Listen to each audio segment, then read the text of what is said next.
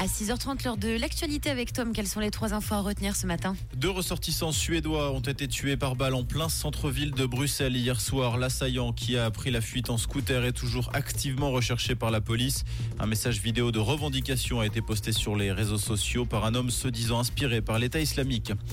Joe Biden est attendu en Israël demain pour une visite de solidarité. Le président américain qui doit également discuter d'un plan pour l'aide humanitaire dans la bande de Gaza. Ce alors que l'Union européenne vient d'annoncer l'ouverture d'un couloir humanitaire via l'Égypte.